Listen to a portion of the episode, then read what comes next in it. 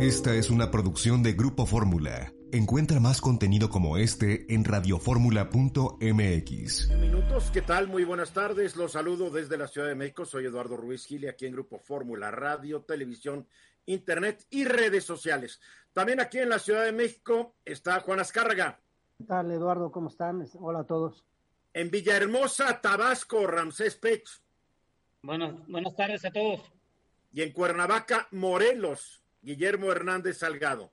Muy buenas tardes, saludos a todos, especialmente al auditorio.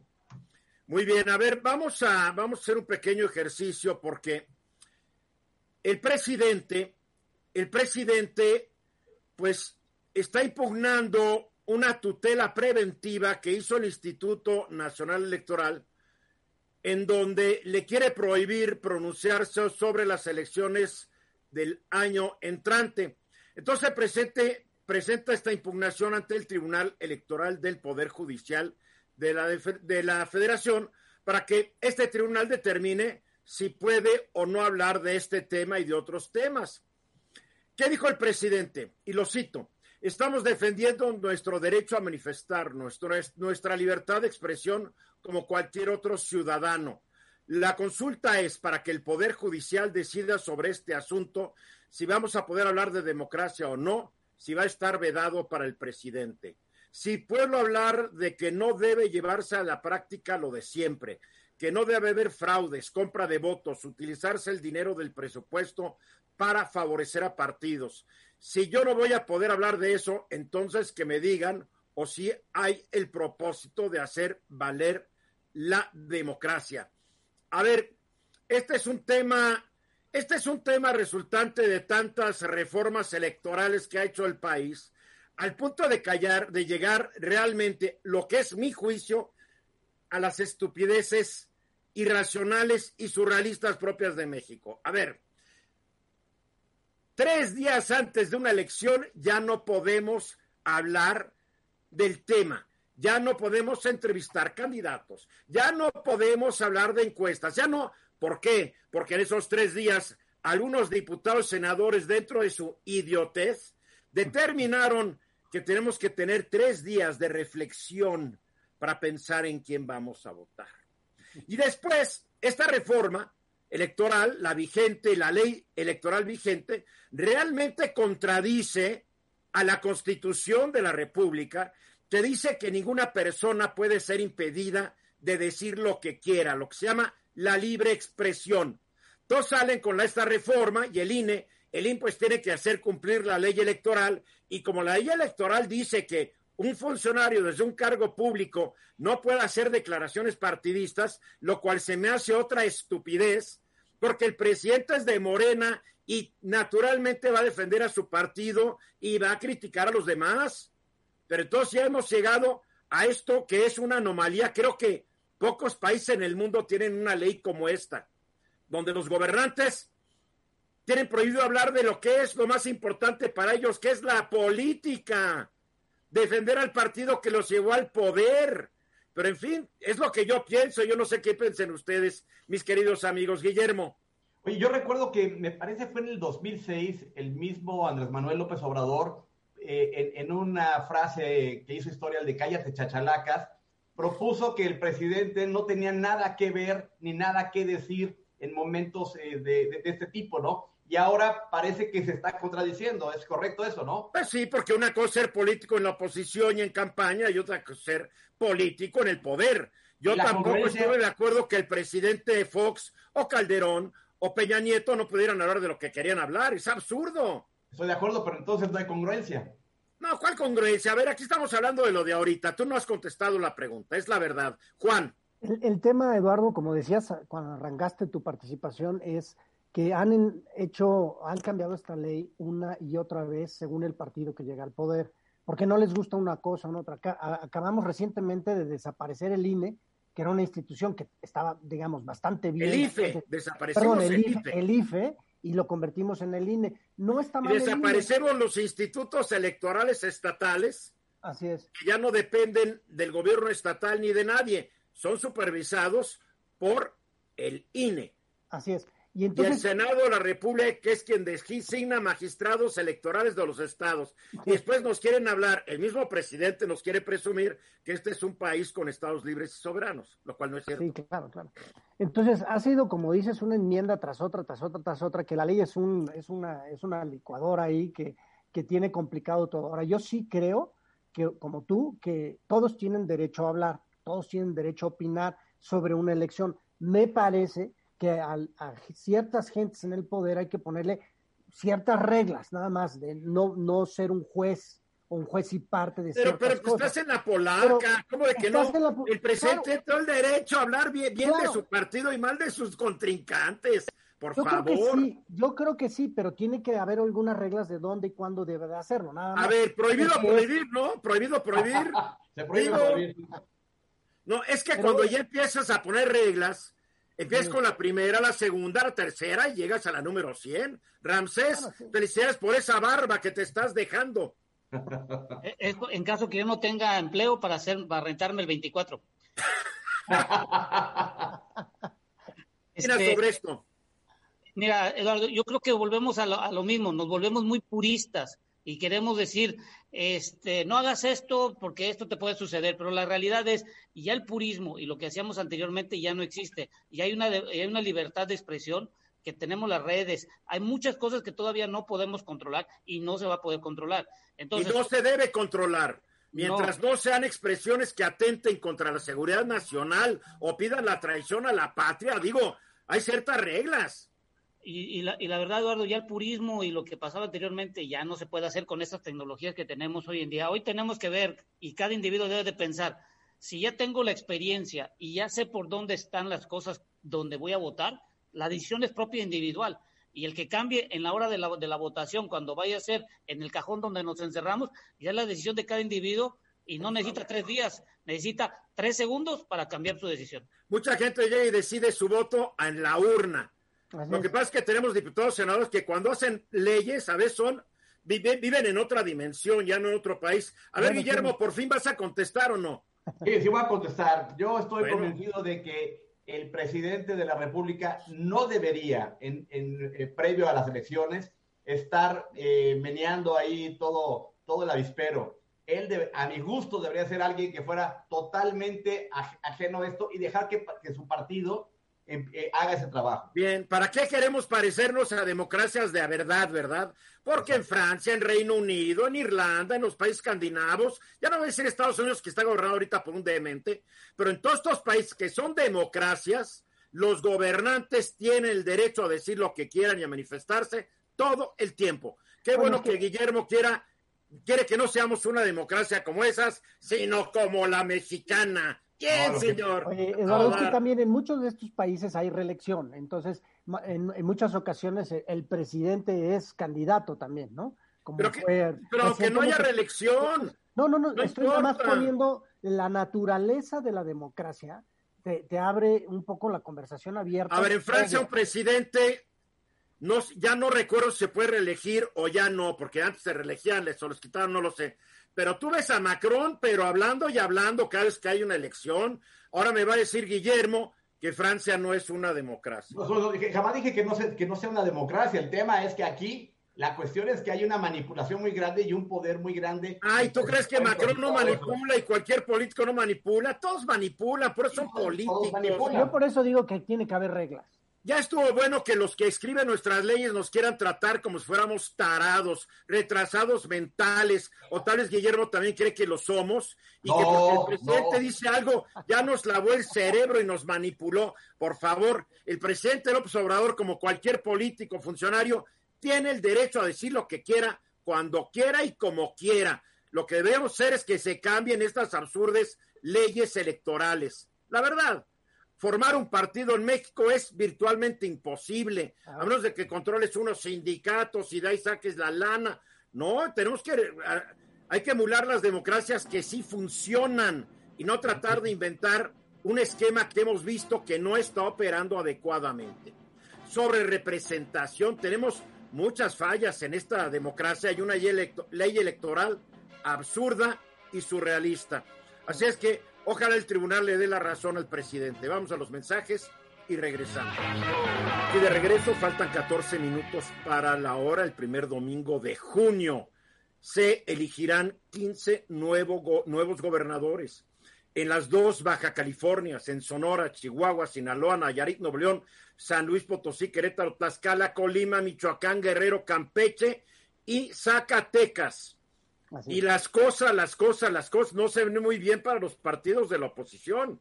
Todavía no sabemos en cuáles habrá coalición. Sin embargo, la, eh, la encuesta de encuestas que con base en 12 mil casos ha realizado Juan Azcárraga nos dice cómo van las, la, cómo van rumbo a las elecciones los diferentes partidos, aclarando que conforme surjan nombres o conforme surjan coaliciones de partidos, estos resultados podrán variar.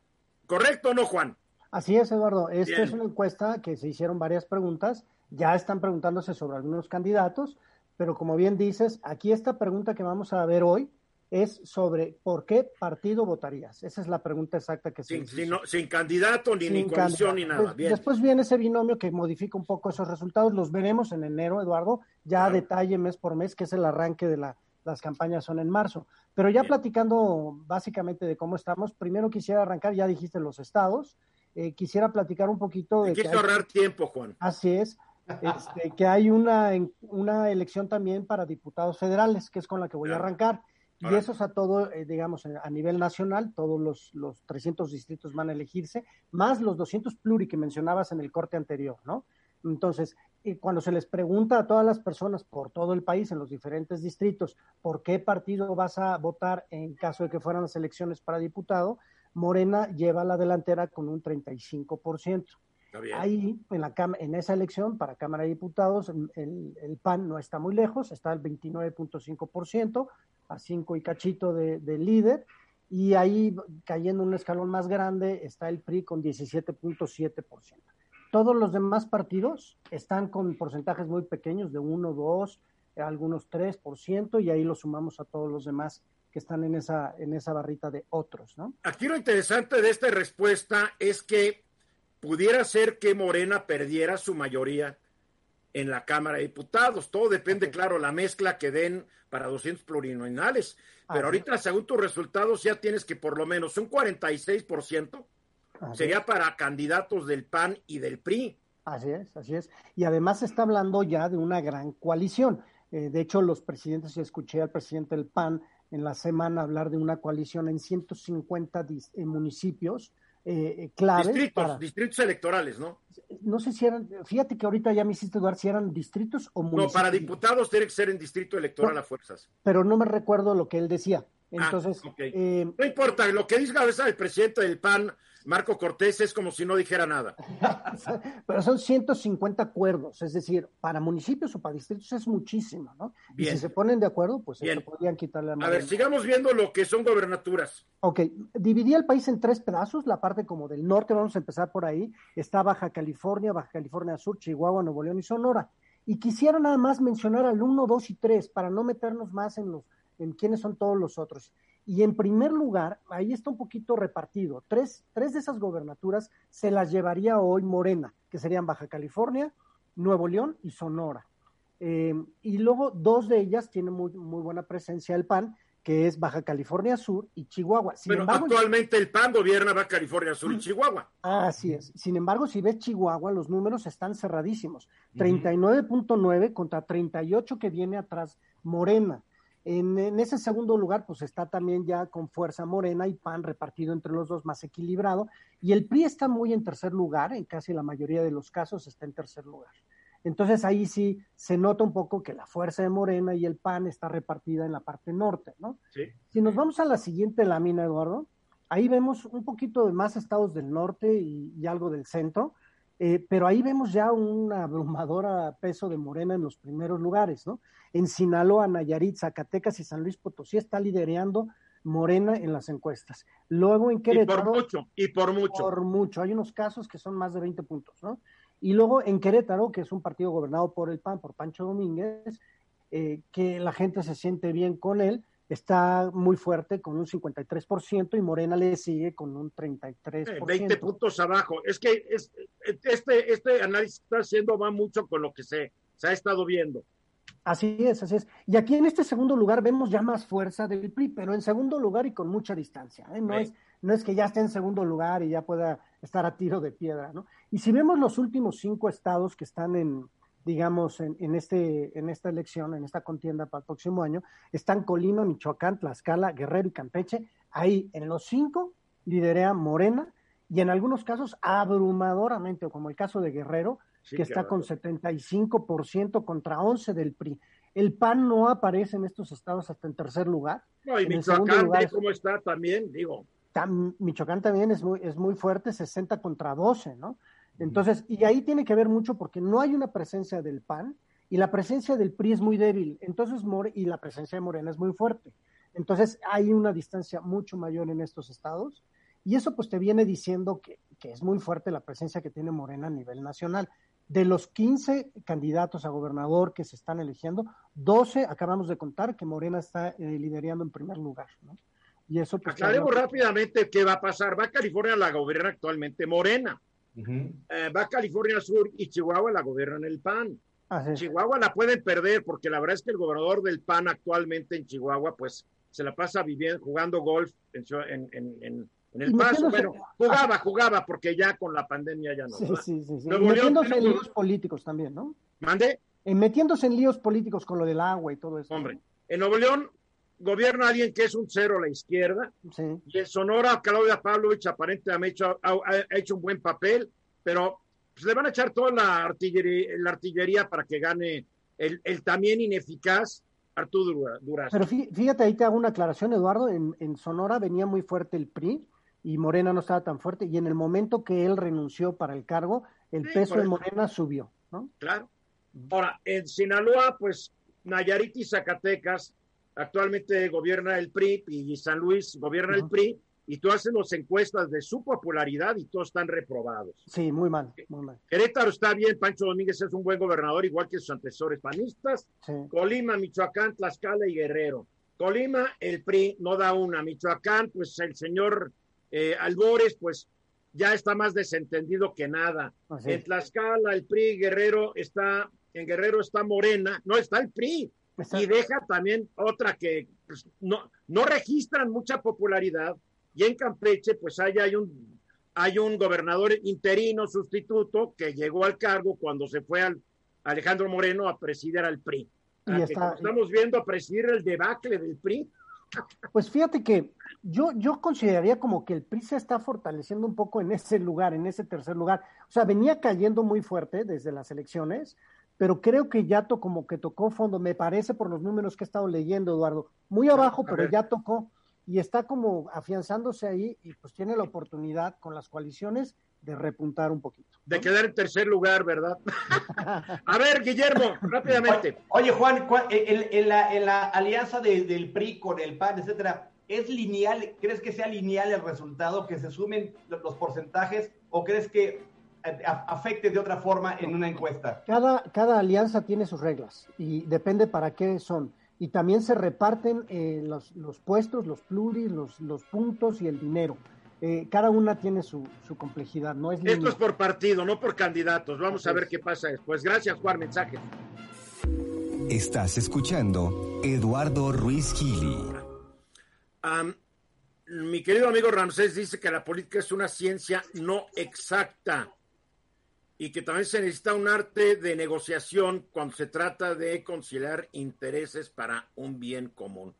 Y se pregunta, y a ver si nos lo contestas, en México, ¿qué tanto saben usar nuestros gobernantes la ciencia no exacta de la política? Y me está quedando claro que el arte de la negociación como que está ausente en esta administración. Sí, Eduardo, y una de las cosas que pudimos evaluar en esta semana con los nuevos anunciamientos en la Secretaría de Economía y lo que tenemos que hoy ver en nuestro país, que lo que nos debe de interesar es la inversión extranjera directa. No solo como se está mencionando, sino que todo el mundo está mencionando la inversión es, eh, es, extranjera directa. No, no, no. Hay que dividirlo en las tres formas que está, que es las nuevas inversiones, la reinversión de las utilidades, las cuentas entre las compañías, que es el dinero que mandan las matrices para que pueda continuar el negocio. Y, fíjate qué gran sorpresa, metiéndome en datos de, la Secretaría de Economía y del INEGI, me encontré esta información que es muy, muy precisa, en donde, donde sacas por, por sector y subsectores cuáles son y en dónde se hacen las inversiones. Y sacando la parte de energía, resulta ser que el, precio, el peso preponderante de la energía dentro de la inversión que se hace de extranjeros en nuestro país, en el año 2018 era del 25.39 y hoy este 2020 es de 14.06, es decir, se contrajo 11.33 en menos de dos años. Incluyamos la pandemia, incluyamos todo lo demás, pero la inversión se está yendo. Segundo, cuando hago la discretización por mercados, la industria de hidrocarburos en el 2018 era de 9.13 y hoy es de 8.62. Una otra, otra caída. De, de 0.51%. Pero lo más complicado es en la parte eléctrica. En la parte eléctrica era de 16.26 y hoy es de 5.44. Quiere decir que si no tiene el dinero la inversión pública y la inversión extranjera no está viniendo, los privados locales tendrían que entrar al quite para hacer este tipo de inversión. Vuelvo y repito, la electricidad, el 99.9% de nuestras actividades está en función de que podamos tener industria, comercio, turismo y todo lo relacionado. Hay gente, y lo hemos visto, Fernández, cuando hemos hecho diálogos nocturnos, que la gente hasta te critica. ¿Por qué habla tanto de energía, Ramsés? Hay cosas más importantes. Y contigo, de escucharte y de aprender mucho de ti, me di cuenta que, claro, la educación es fundamental, la salud. Sin educación y salud, de nada sirve después la energía. Pero cuando hay educación y salud y una economía, no se va a poder mover sin energía. Y fundamentalmente la energía eléctrica, porque todo lo conectamos a la red eléctrica, todo, todo, todo. Bueno, la CFE, no, la CFE produce con carbón y otras cosas muy simpáticas del siglo XIX, pero que la gente siempre haga este ejercicio, que la gente compare la pared de una casa construida hasta los ochentas o noventas y vea cuántos contactos hay en una pared y que vea una casa construida en los últimos 20 años y que vea cuántos contactos hay en una pared. Porque antes conectabas una lamparita, una tele y ahí, ahí moría. Hoy conectas celulares, conectas computadoras, conectas tu pantalla, conectas, digo, es una locura. La oh. energía eléctrica es fundamental y después de escucharte nos vamos a quedar sin ella, Ramsés. Y, lo otro, Eduardo, el 72% de la inversión en el 2020 proviene, número uno, de Estados Unidos, número dos, Canadá y tres, España. Entre esos tres países se está introduciendo la cantidad de dinero de inversión extranjera directa.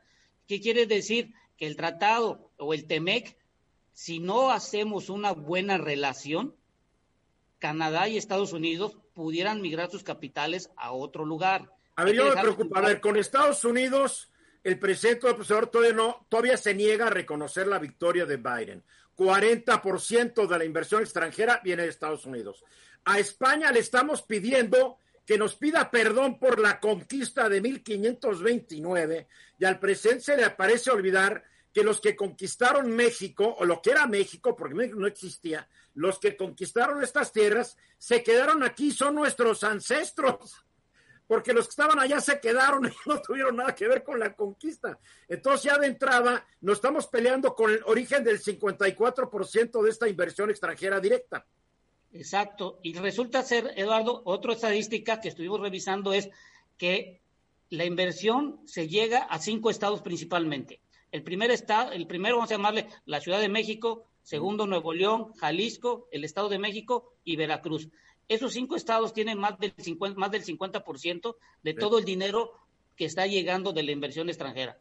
¿Qué es lo que quiero resumir con todo esto, Eduardo? Es si no cuidamos esta inversión en los próximos años, con estos cambios que estamos viendo de las inversiones a nivel mundial, va a ser muy complicado que podamos tener un desarrollo energético y crecimiento económico dentro del país. Y esto se asevera que si los capitales de muchas empresas se llegan a ir, o como lo estamos viendo en los mercados de la, de la parte eléctrica, ¿qué vamos a hacer si no tenemos la misma recaudación? ¿Qué es lo que hay que, hay que dejar bien claro? Sí. Eduardo, hay que dejar bien claro. No es lo mismo divisas que inversión extranjera directa. Hay que separarlo. Son dos cosas muy diferentes. Sí, las divisas pueden llegar a una cadena hotelera, la cadena hotelera las, las cobra y las manda para afuera o se queda con ellas, o las divisas pueden llegar vía remesas para que la gente se compre estufas, refrigeradores o pague una renta, una hipoteca. La inversión extranjera directa es dinero que viene y se invierte en empresas que generarán empleos y riqueza y pagarán impuestos. ¿Cuáles cargan? Oye, Eduardo, viéndolo desde el punto de vista de consumo, es un poco como el agua, o sea, no nos damos cuenta, tenemos el recurso ahí, lo tenemos presente y lo explotamos sin medida. Y lo que está pasando con la energía al no haber estas inversiones es que se encarece más. Entonces, a lo mejor no nos damos cuenta que cada día nuestro recibo puede estar llegando un poquito más caro o lo que sea, pero la gente va a pagarlo más adelante, ¿no? Es decir, como decía... Que lo vamos a pagar. Cuando no haya agua vas a ver si no, si, no lo pagamos. Así es, pero en el caso de la luz es lo que estaba diciendo Rancés, decía, si no hay este, inversionistas extranjeros que le metan a esta parte, pues tienen que ser inversionistas locales. Y si no son inversionistas locales, pues el consumidor va a tener que pagar por lo caro que cueste traer la energía. Porque el dinero se le va a acabar al gobierno o no, Rancés. Sí, y la pregunta es que tenemos que hacer es, necesitamos empresas que vengan y, eh, pongan sus empresas y generen impuestos. Y al generar impuestos tenemos una mayor recaudación. ¿Por qué, ¿Por qué la actitud ha sido como que contraria a esta lógica? Mira, Eduardo, yo creo que la, la, la, forma de pensamiento de nosotros tiene que cambiar ya, a partir de enero. Y eso significa que tengo que revisar de dónde tomo la energía, cómo la voy a transformar, cuánto voy a utilizar, cuánto es la inversión que necesito, dónde voy a colocar la planta y cuáles van a ser las políticas y las regulaciones que tengo que mantener para que esta inversión se mantenga en un largo plazo. Hay que entender que la parte de energía tiene tres procesos muy importantes que aportan dinero. Es la construcción, la instalación y su operación. Y todo esto que estoy hablando son negocios que duran entre 25 hasta 50 años en el lugar donde están. Guillermo. Además, otra de, las cosas que estamos perdiendo es la oportunidad de desarrollar polos de, diferentes energías. Me pongo a pensar en, Mexicali. Mexicali, todo ese desierto, podría ser el polo de la energía solar en México. Es donde más tiempo hay sol en, todo, en, toda la, nación y donde más territorio existe, incluso plano, para poder tener todas las celdas que puedan abastecer quizás todo un estado o más allá, ¿no? Cruzas de, Mexicali hacia Caléxico y los primeros kilómetros de esa carreterita es una granja de celdas solares y nosotros no tenemos nada. A ver, Ramsés, para concluir sobre el comentario de Guillermo y para concluir tu tema. Lo importante, hay que establecer y diferenciar cuál es la divisa y qué va a ser y para qué la vamos a utilizar. Lo que hay que mantener es la inversión extranjera directa, cuidarla, atraerla y la Secretaría de Economía debe ser la fundamental para hacer esa atracción. Y la inversión y la inversión nacional también que se ha descuidado, tampoco está entrando. Ese es el inconveniente, Eduardo, que si la nacional no tiene y no tiene la forma de acceder a créditos, la pregunta es quién lo va a hacer. No, y no tiene confianza, porque estamos viendo un momento de mucha desconfianza.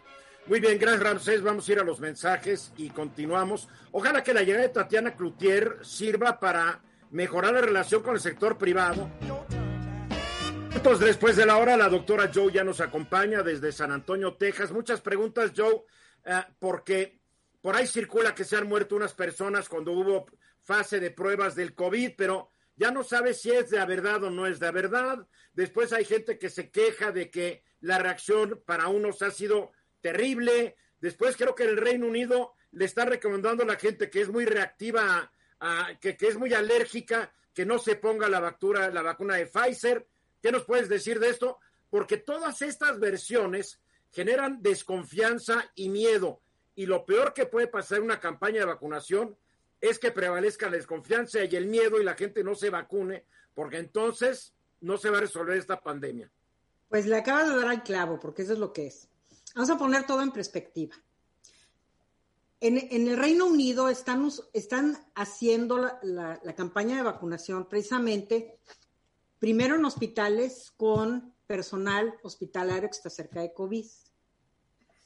Los dos individuos que les dio la reacción alérgica son personas que tienen múltiples alergias severas historia de anafilaxis y que andan con su epinefrina en todos lados. Por favor, ¿qué es anafilaxis? Anafilaxis es una reacción alérgica que puede ser muy grave.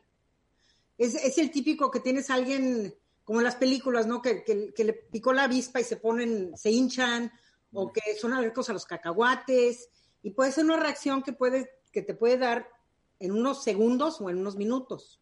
Bien. Pero lo importante de esto es que ambas personas ya tenían un historial de alergias muy severas, graves, cuando se pusieron la vacuna. ¿Ok?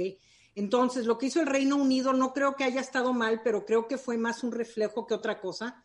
Que si tienes alergias, punto, no te la pongas. Ese no es el punto.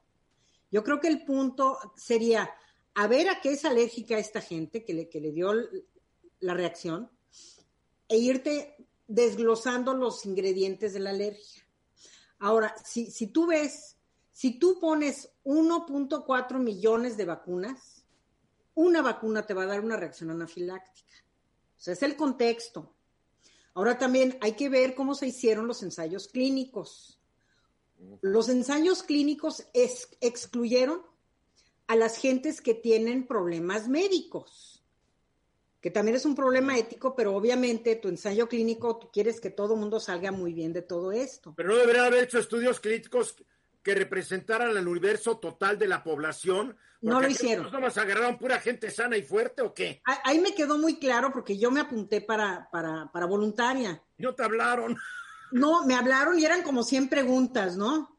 Al final fue, bueno, gracias. O sea, tengo asma, estuve en el hospital, obviamente es tache, tache, tache, porque no quieren que cuando tú quieres aprobar una vacuna rápidamente, que pueda tener más efectos secundarios que los que quieres demostrar.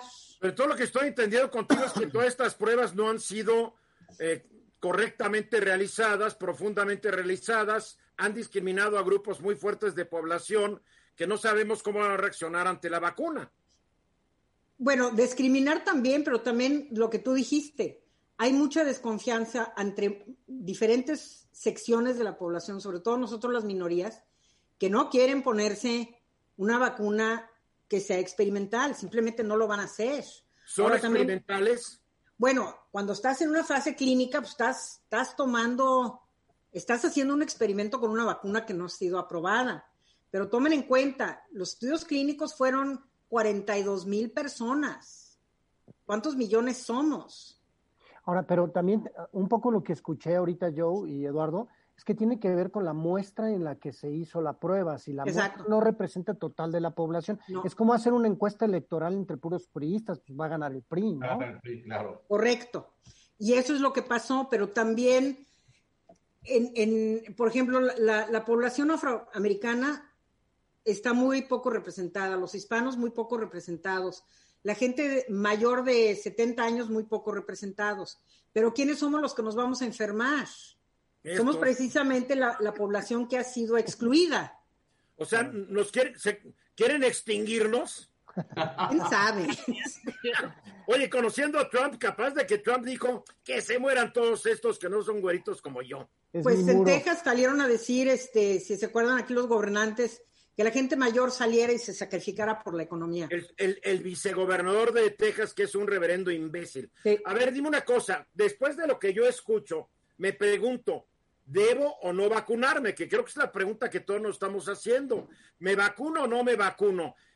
Además, como la vacuna no se hicieron las pruebas a largo plazo, no sabemos si nos va a inmunizar en, para dos semanas, un mes, tres meses, un año para el resto de la vida. No sabemos. No sabes, Porque... pero eso es de esperarse. Cuando sale, mira, es como cual, sale cualquier medicamento. Te la pongo fácil. ¿Cuántos millones de, de, de, individuos son alérgicos a la penicilina? No por eso retiras la penicilina del mercado. No, claro que no. Entonces, todos estos estudios van a ser durante años. Años. Cualquier vacuna que sale, tú siempre tienes lo, lo, lo que le llaman el mercadeo post-marketing, que es todos los efectos que salen y vas cambiando las indicaciones. Esto no es nada nuevo. la fórmula, ¿no? No, y vas cambiando, la, no, es más las indicaciones yeah. y los efectos secundarios vas añadiendo o quitando. Pero esto ah. pasa con cualquier vacuna o cualquier fármaco, cualquier medicamento que salga al mercado y sobre todo una vacuna que salió tan rápido porque estamos ante una situación de que pues nadie gana, nadie gana si no hay vacuna. Claro, Ramsés. Entonces aquí es, eh, entre más corramos, menos vamos a tener una vacuna fuerte. La pregunta que quiero hacer, doctor, es la siguiente. A ver, donde hicieron las pruebas son en lugares específicos de que no tienen una enfermedad. Supongamos que hubieran hecho las pruebas aquí en nuestro país, donde tenemos un alto índice de diabéticos, un alto índice de obesidad, comparado con los otros países, no es las mismas enfermedades que tienen ellos. Entonces, ¿cómo va a ser la reacción con las vacunas que vamos a tener? A ver, aclarar, que, aclarar que AstraZeneca y Cancino sí están realizando pruebas en México y varias otras van a realizar pruebas en México. La Sí, AstraZeneca no las hizo. Pero ¿cómo están escogiendo sus muestras de población? Ese- No nos han pregunta. dicho, no nos han dicho. Nos quedan 30 segundos, Joe. ¿Ponernos o no ponernos la vacuna? Yo me, yo me la pondría, pero ahora Bien. también, si tú tienes miedo, póntela en un centro de salud, póntela con tu médico que tenga la epinefrina, el todo lo va a controlar el poderoso Estado mexicano. Pues hay que tener entonces, hay que estar muy bien informados y educados de qué vacuna nos queremos poner. Exactamente 30 minutos después de la hora. El Senado, el Senado de la República aprobó anoche reformas a la Ley de Seguridad Nacional en materia de agentes extranjeros. Y además incluye unas reservas que propuso el líder de los senadores de Morena, Ricardo Monreal. Sobre este tema que obviamente va a afectar la relación entre México y Estados Unidos, por más que nos digan que no, nos acompaña por la vía telefónica porque dice que hoy no se arregló. Lila Bed. Hola Eduardo, ¿cómo estás? Un saludo a todo tu público. Sí me arreglé, pero no tengo acceso ahorita a una computadora para sumarme por Zoom, pero feliz de Oye, hay Zoom para celulares, Lila, ¿no sabías?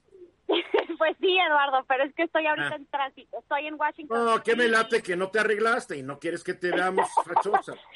La verdad es que nadie quiere ver a alguien ojerosa, es la verdad. Bueno, a ver, esta ley de seguridad, de esta ley de seguridad nacional, estas reformas que se hizo, siento a mi juicio muy al vaporazo el Senado de la República. ¿En qué consiste y cómo puede afectar la relación México-Estados Unidos en lo que es el trabajo conjunto de, pues, la lucha contra la delincuencia, que la verdad no se ve claro que haya funcionado alguna vez, ¿eh? Así es, Eduardo. Pues el viernes tuvimos este, la información de que el presidente Andrés Manuel López Obrador quiso hacer reformas a la Ley de Seguridad Nacional. En realidad lo que quieren es regular las actividades de intercambio de información entre las autoridades mexicanas que desarrollan los agentes extranjeros en México. Entonces, dentro de la ley, aparte de que, por ejemplo, le quitan la inmunidad a los agentes extranjeros si, si cometen un delito en territorio nacional, también modifica la definición de qué consiste un agente extranjero. Entonces, por ejemplo, ahora queda como funcionarios extranjeros que en sus países de origen ejercen funciones policiales de inspección o de supervisión de las leyes y otras disposiciones de carácter reglamentarios o aquellas de carácter técnico. También esta misma ley dice que las embajadas y las misiones extranjeras en México tienen que informar, y aquí está algo muy interesante, Eduardo, que dice que tienen que informar por conducto de la Secretaría de Relaciones Exteriores los hechos que tengan conocimiento en el desempeño de esas funciones de los convenios que son vigentes con México. Ahora, esto inicialmente le quitaba la facultad a la Secretaría de Gobernación y se la turnaba a la Secretaría de Relaciones Exteriores. Pero como tú bien mencionaste, Eduardo, el líder de Morena en el Senado, Ricardo Monreal, hizo ciertas modificaciones a la versión original de la ley y ahora en lugar de que quede únicamente la Secretaría de Relaciones Exteriores, puso autoridades mexicanas. Entonces ahora queda un aspecto un poco ambiguo, pero me parece que esto todo cae dentro de un marco eh, muy interesante en cuanto a la cronología que hemos manejado y hemos visto eh, desde el 2019, Eduardo, donde eh, para empezar, en octubre del 2019 fue el Culiacanazo, que hay que recordar que en ese operativo pues este pudieron agarrar a Ovidio Guzmán, el hijo del Chapo Guzmán, pero lo dejaron en libertad. Luego respondieron, y eso lo platicamos en tu programa en el 2019, Eduardo. Luego llegó como respuesta el arresto del general Cienfuegos el 15 de octubre de este año. Luego el regreso de Cienfuegos a México en noviembre de este año. El reporte de la Cámara de Representantes que emite eh, la Comisión de Relaciones Exteriores en Estados Unidos menciona la captura y el regreso de Cienfuegos como un deterioro en la confianza entre las agencias estadounidenses y las mexicanas. Luego la DEA dice que Caro Quintero ahora es en la prioridad número uno como blanco de esa agencia con 20 millones de dólares por aquel que pueda. Que a Caro Quintero lo dejaron, por, lo dejaron libre por una movida chueca de un juez. Digo, y todavía quieren, y todavía quieren que confíen fuera de México en, en la pureza y en la honestidad de los funcionarios, ¿no? Así es, Eduardo. Y ahora tenemos esta respuesta de Andrés Manuel López Obrador de la bancada de Morena en la Cámara Alta. Todavía falta que se apruebe en la Cámara de Diputados, pero se espera que se, que, se apruebe antes del 15 de diciembre. Pero ahora existe cierto precedente. Hemos visto en estos momentos, Eduardo, y no sé si tú coincidas conmigo, un deterioro en la relación particularmente entre la DEA y el gobierno mexicano, pero no es nada nuevo, Eduardo, tú sabes mucho más de esto que yo, pero por ejemplo, el asesinato de Kiki Camarena en el 85, la primera fuga del Chapo, la operación Rápido y Furioso en el 2006, la segunda fuga del Chapo, es decir, no es nada nuevo, pero esta ley sí eh, y yo he tenido varias conversaciones con personas importantes dentro de este rubro estadounidenses que, bueno, pues ven esto como, como un ataque, como una amenaza, como un jaloneo entre quién tiene más poder, si el gobierno mexicano o las agencias estadounidenses. Y me parece que esto puede llevar, Eduardo, a que nada más vayan a ver pues presencia eh, y operaciones encubiertas, como lo vimos en el pasado, incluso lo acabo de mencionar de Rápido y Furioso, este, no nada más de la DEA, sino que también ahora fortalecen de cierto sentido a la CIA. Y tú sabes la rivalidad que existe entre estas agencias dentro del gobierno de Estados Unidos, Eduardo. Y yo que eso a mí lo que me preocupa, a mí lo que me preocupa, me preocupa mucho que, o sea, yo entiendo, un agente extranjero en México tiene que estar registrado, tiene que dar cuentas, porque aquí en México yo no estoy de acuerdo con esta extraterritorialidad que el gobierno de Estados Unidos le gusta aplicar, ¿no? Que, o sea, voy por alguien fuera de mi país y lo arresto como si estuviera en Estados Unidos. Bien, son actitudes creo que de potencia que no le reporta a nadie. Creo que sí debe haber este control. Lo que me da mucho miedo es que los estadounidenses lo que van a decir es que cada vez que ellos reporten algo, se va a filtrar a, algún, alguno de los delincuentes que hay en el país, porque sabemos qué tan penetradas están las instituciones mexicanas por el crimen organizado. Así es. Y yo creo que justo por ahí va este tema, Eduardo. Yo creo que con la con la llegada de Joe Biden y este regreso a la institucionalización de la relación entre Estados Unidos y México, donde ahora sí va a tomar vida de nuevo la relación bilateral en cuanto a las agencias, en cuanto a las instituciones federales, igual este que por ejemplo con, con Trump se llevó a cabo la relación bilateral, hay que ser muy honestos, con el yerno de Donald Trump, Jared Kushner, y su asesor para temas migratorios, Stephen Miller. Ahora regresamos con Joe Biden y lo hemos visto con sus nombramientos, que vamos a regresar a una, a una institucionalización de la relación y creo que estas agencias, aparte que tienen una vida propia, sí van en contra de la estrategia de seguridad de abrazos, no balazos eh, del, del, del presidente Andrés Manuel López Obrador. Incluso los demócratas en el reporte que mencionamos la semana pasada, Eduardo, dicen que la, la seguridad, la estrategia de seguridad de Andrés Manuel López Obrador ya no apunta a quitar a estos capos, a estos líderes de cárteles que si bien es cierto nunca, pues solamente desintegran, no, no le pegan a la masa crítica de un cártel, pero sí están en desacuerdo con esa eh, estrategia más porque los resultados, los datos, las cifras demuestran que los homicidios, la inseguridad, los feminicidios. Pues parece que ya se interrumpió la llamada, pero creo que lo que iba a decir Lila es que los datos muestran pues que no va bien la lucha contra la delincuencia organizada. Yo lo que iba, que creo que Eduardo también estaba diciendo esto, es que vamos, los, eh, por parte del gobierno de Estados Unidos lo que están viendo es que están, que las cifras, los datos demuestran pues que el alza en inseguridad, de homicidios, de violencia, este, del por ejemplo, el tema de feminicidios, violación de derechos humanos, asesinatos de periodistas, pues no ha funcionado como tal estrategia Andrés Manuel López Obrador y me parece que esta ley pues sí abre un frente para que se vayan por la libre eh, agentes extranjeros que pues si no vas a cooperar con ellos como sea van a tener presencia en, en territorio nacional. Ahora yo estoy de acuerdo con Eduardo en cuanto a que no pueden pues este, sobrepasar la soberanía, la no intervención, estos principios que ha dicho Andrés Manuel durante todo su sexenio eh, en cuanto a los principios de política exterior, pero sí les puedo yo decir que con, conversaciones que yo he tenido, esto puede empoderar a la CIA, debilitar un poco la DEA, pero más que nada puede eh, eh, implementar o hacer llegar de nuevo esas operaciones encubiertas que hemos visto en el pasado. Claro, porque lo que, lo que no ven, perdón, perdón, Guillermo, es que lo que no, como no ven resultados, pues ellos toman su, digamos, como cartas en su propia mano, es decir, empiezan a tomar decisiones propiamente para poder eh, tomar, hacer soluciones a los problemas. Así es, así es. Y yo, sí. ¿Y tú, ¿Y tú sientes que eventualmente sea fácil para la actual administración del gobierno mexicano eh, alinearse contra, contra esta nueva institucionalización en la relación bilateral? Mira, yo creo que va a ser un giro de 180, ¿no? Yo lo he dicho aquí en este espacio durante varios meses, yo creo que va a ser un giro de 180 en la relación bilateral. Evidentemente va a ser un ajuste difícil, no porque Joe Biden y Andrés Manuel López Obrador se lleven mal, eso es lo que menos me preocupa. Lo que me preocupa a mí la, es la agenda demócrata contra la agenda de Andrés Manuel López Obrador y la agenda de México, porque en realidad la presión que van a tener ahora también porque están plasmados nuevo, eh, dentro del nuevo Tratado de Libre Comercio como la el tema laboral, el tema ambiental, pero también el tema anticorrupción, pues me parece que dentro de esos rubros ya hay un marco jurídico regulatorio dentro del tratado, pero más allá de eso, con la, el regreso de la institucionalidad de la relación, yo creo que esta, e, estas leyes, este, este combate frontal que está marcando el, gobierno mexicano en contra de las agencias estadounidenses, pues van a tener presencia en México, queramos o no, y yo creo que es mejor cooperar con ellas, sí marcar una línea muy fija de, de, hasta dónde pueden cooperar, pero creo que van a seguir aquí en, México. Nos quedan 20 segundos. Para nos quedan 30 segundos. Sí, pues yo creo que esta ley todavía tiene que pasar por el eh, diputados, me parece que va a pasar porque Morena cuenta con la mayoría, va a pasar antes del receso en el Congreso, pero sí va a modificar e incomodar mucho la relación bilateral en temas de seguridad. Muy bien.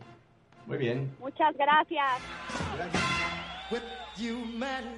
14 minutos para la hora y me da mucho gusto darle la bienvenida esta tarde al director ejecutivo de Banca Pyme del Grupo Financiero Banorte, Rodrigo Aguilar Martínez. ¿Cómo está, Rodrigo? Muy bien, Eduardo, muchas gracias. Antes de que entráramos al aire, yo te estaba diciendo de que yo, yo soy cliente de tu banco y me encanta la aplicación para, para mi cuenta personal. Todavía no, todavía no aprendo cómo usar la aplicación para la cuenta, pues tengo una corporación chiquita, ¿no? Creo que hay una app también para eso, pero en fin. Ah, pero, pero muy buena la app ah, para mi celular. Intuitiva. Es muy ¿Eh? intuitiva, ya es el chiste. Es muy intuitiva. Ahora, creo que ustedes en Banorte durante la pandemia se han puesto las pilas y han estado apoyando mucho a las pequeñas y medianas empresas. Mucho. Eh, una es vocación de, de, lo que hacemos como banca, después vocación de banco. Y sí, la verdad es que nos hemos estado apoyando muchísimo. Abrimos, tú sabes que hubo todos los planes que, que se plantearon al inicio de la pandemia estuvimos apoyando, pues en mi caso, más del 70% de la cartera de crédito de Banorte de las pymes entró a pedir apoyo, se los dimos y nos están respondiendo bien. La verdad es que entendemos la situación del país, pero ahora que reactivan pagos, están pagando adecuadamente. ¿Qué tipo de apoyos son los que concedieron? Pues dimos aplazamiento de los pagos, eh, principalmente las, las, tablas de amortización, eh, tomábamos los cuatro o seis meses y los mandábamos hasta el final de, de, cuando les tocaba pagar. Entonces, con eso, pues, la pyme ahorita se despreocupaba de ese tema y ocupaba ese dinero pues para seguir funcionando pues, en estos meses de pandemia. Ahora, ¿qué va a ocurrir cuando, porque nadie se imaginaba que, la verdad, cuando empezó esto, no nos imaginábamos porque no entendíamos la gravedad de esta pandemia y creíamos que ya, si empezó en marzo, ya para octubre, para mayo, para noviembre se iba a quitar. Y ahora estamos viendo que esto va tal vez hasta principios del 2022, cuando idealmente terminen de vacunarnos a 91 millones de mexicanos. Ahora, ¿cuál va a ser la, actitud de Banorte con estos pequeños y medianos empresarios? Pues que, que sigan enfrentando una crisis muy fuerte. Sí, a ver, yo ¿Cuál va a ser la actitud? Te contesto rapidísimo, seguirlos apoyando. ¿Cómo? Con créditos, ¿no? Hoy estamos lanzando un crédito a tasa fija desde 9.90 y hasta 36 meses, sin comisiones por apertura.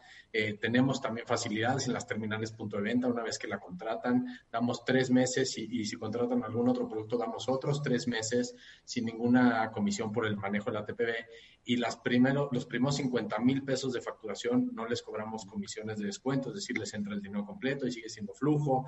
También en nómina no estamos cobrando las dispersiones de la, de, la, nómina, el uso de la banca, etcétera. O sea, entendemos bien dónde está la pyme. Ahora, ¿qué va a pasar con la pyme? Y esa es una teoría muy personal. Eh, todo, todas las pymes nacieron siendo emprendedoras, ¿no? Eh, sean hoy medianas, chiquitas o grandotas. Y hay una frontera de dos años. Cuando, cuando las pymes pasan esa frontera de dos años, que solamente es el 20% de las que se crean, pues perduran en el tiempo, ¿no? Eh, cuando no lo hacen, pues, pues muere el 80% de las pymes. ¿Qué estamos haciendo? Apoyarlas también en, la profesionalización de, de, la pyme, ¿no? Tenemos, tenemos alianzas eh, con algunas universidades de, mucho renombre donde estaremos acercándolos para que también se formen. Tenemos alianzas con algunos sistemas que van a facilitar su vida. Finalmente, después de la pandemia, el 30% de las ventas de las pymes se estima que sean vía digital, algunas más por su giro, algunas menos, ¿no? Y es ahí donde estamos enfocando, en ver cómo les ayudamos para que, para que las pymes que ya recorrieron dos años y, y la sufrieron, pues ahorita van ocho meses, ¿no? Pero las pymes ya supieron sobrevivir dos años a que no tenían ventas, a que no cobraban, a que no tenían acceso al financiamiento.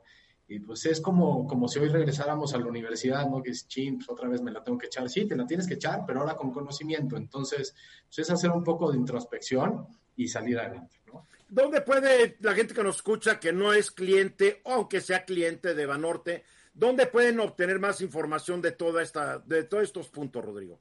Bueno, sobre todo en, en, nuestras sucursales con nuestro, con nuestro equipo de PYME, ¿no? Tenemos más de 900 sucursales en, en, todo el país y también en la página web se pueden estar registrando para todos los productos que requieran. Ahí en la sección de PYME se pueden, pueden acceder a, a, estos, a estos productos. Y bien importante, en las sucursales, de hecho, lanzamos esta semana eh, la metodología de turnos. Entonces, también en la página web dice cómo por WhatsApp puedes ir a hacer tu cita y no estar, no estar en conglomeraciones de gente, lo cual es bueno para, para nuestros clientes y para los empleados también. ¿no?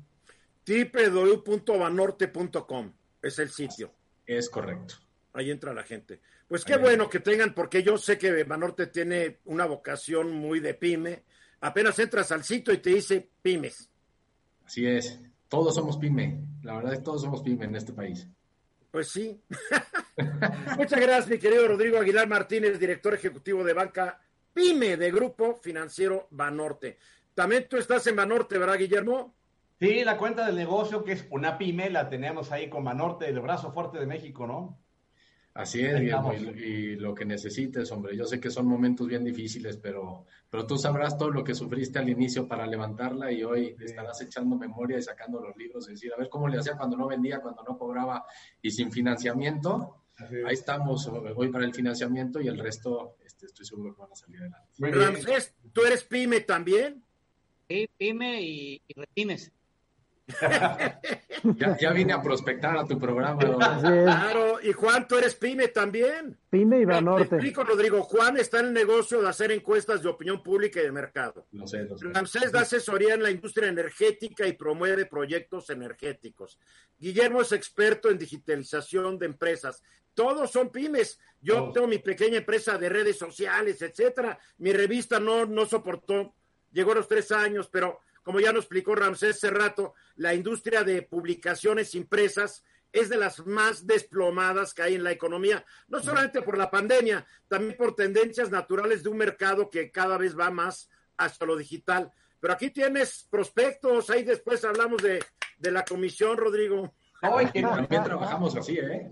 A ver qué ventajas nos puede dar eh, que nos pase su teléfono para Era una entrevista, no están ahí de gorrones ustedes. No, ustedes son bienvenidos, así como los otros 4.5 millones de pymes del país. ¿Cuántos clientes tienen pymes ustedes, de que sean pymes? 430 mil.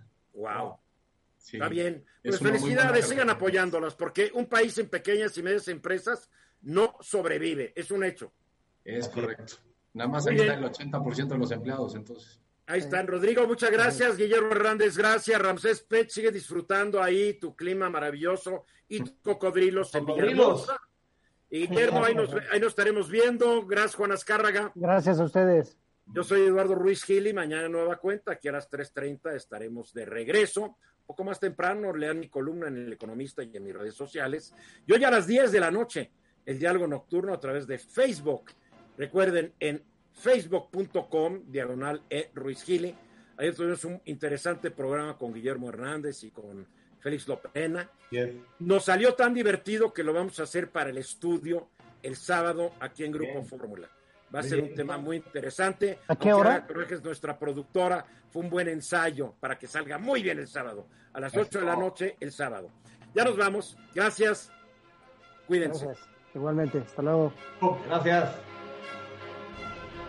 Esta fue una producción de Grupo Fórmula. Encuentra más contenido como este en radioformula.mx.